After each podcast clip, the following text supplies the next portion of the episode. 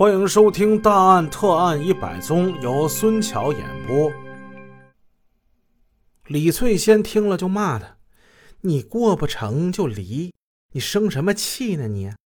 他觉得妹妹酗酒，伤心又伤身，他心疼他妹妹。好像除了李翠仙，姐姐们并不是正儿八经的来劝李慧的。他们打开妹妹的衣柜，叽叽喳喳的说要一人一件。打土豪分田地，把李慧的好衣服都给穿走了。哎，妹子，你看你二姐穿这个衣服好看不？我也可以啊，咱俩身材差不多。好几件衣服就这样被李慧这几个姐给穿走了。他们临走之前还聊的话题是妹妹家梳妆台上的金银首饰。这几个姐姐曾经把玩过的铂金镶钻的项链、手链、戒指、耳环。在第二天案发之后，这些东西通通都不见了。李慧的众姐姐们走了之后，马昭辉下午就从太原回了家。回家之后，二人继续冷战。当晚，李慧跟马昭辉按照冷战的规矩，分头在沙发跟卧室里睡。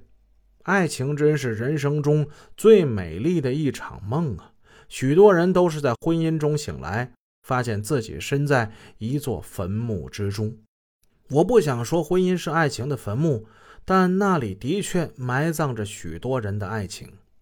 对于李慧跟马朝辉而言，时间如流水一般冲刷了九年，带走了生活的诗意跟新鲜感。当初的承诺和海誓山盟都已经被撕碎了，化作了风中四处飘散的纸屑。两个曾经互相依赖的灵魂，各自发现了新的吸引与依恋时，那爱便已经是荡然无存了。索然无味的相拥而眠，就变得实在是多余了。这一觉睡下来，马朝辉的生命就已经进入最后二十四个小时的倒计时了。这对夫妻也终将是阴阳两隔。十月二日早上七点多，李慧起床从卧室出来，马朝辉坐在沙发上，一边穿衣服一边微笑。这是他一生之中跟妻子最后一次面对面的交谈。他的话是这么说的：“哎，你今天干啥呀？”李慧没好气儿地说：“我干啥碍着你啥事儿了？”马朝辉回答说：“那个胡克文今天在后院安暖气呀。”咱给人家招呼一天呢。这胡克文呢，他是北关幼儿园的副院长，是张永红搭班的副手，也是李慧的同事。胡家呢，因为拆迁无处可住，就打算住在李慧家的后院。李慧的住宅有两栋坐北朝南的两层小楼，分属南北两个前后院，分别是紫藤巷一号跟紫藤巷二号。紫藤巷一号跟二号都有单独朝东的双排大门进出，靠北面也就是巷口的小院被李慧他们称为后院，这是紫藤巷一号。院小，房屋面积也小，后面的院子就是紫藤巷二号，是马朝辉夫妇的居住地。院子加上门庭的空地，里面停上三辆轿车肯定都没有问题。紫藤巷一号、二号之间没有围墙，二号院的一层客厅有一个后门，跟紫藤巷一号相通。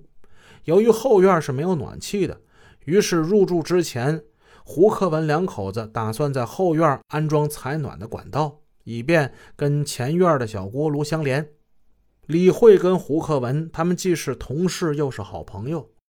马朝辉主动提出招呼一天，这显然是一种示好的举动，但是呢，这也被李慧冷若冰霜的给顶了回去。你要想招呼啊，你就自己招呼啊，我有事儿。李慧他是唐兴镇财政所核算中心的会计，还兼着北关幼儿园的会计。国庆节前，县审计局通知财政所，节后要进行审计。财政所的领导要求李慧赶紧把账目整一整，所以李慧选择了在国庆假期里加班整理账目。这天早上的八九点钟，在北关宾馆三幺二房间，李文浩他刚从睡梦中醒来，这些日子在闹离婚。李文浩把自己弄成了丧家之犬，有家不能回，要么跟爹妈在一起住，要么呢就只能来宾馆住了。三幺二房是李慧在北关宾馆的私人住处，它跟三幺零房间是一个相通的套间李慧握着房间的钥匙，这个套间平时从来不安排客人，服务员也不会上门打扫卫生。李慧年初跟丈夫闹矛盾时，她曾经在这个套间里住了长达四个月。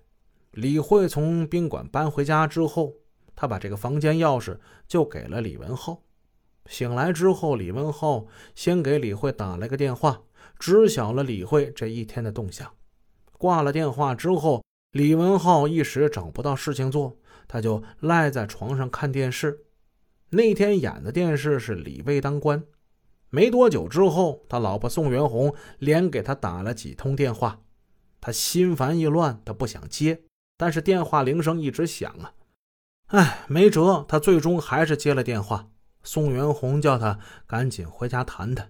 李文浩直接回答：“没什么可谈的呀。”两人扯了半天，李文浩禁不住磨，最后他答应了，说：“一会儿咱们回去再谈。”本集已播讲完毕，感谢您的收听，下集见。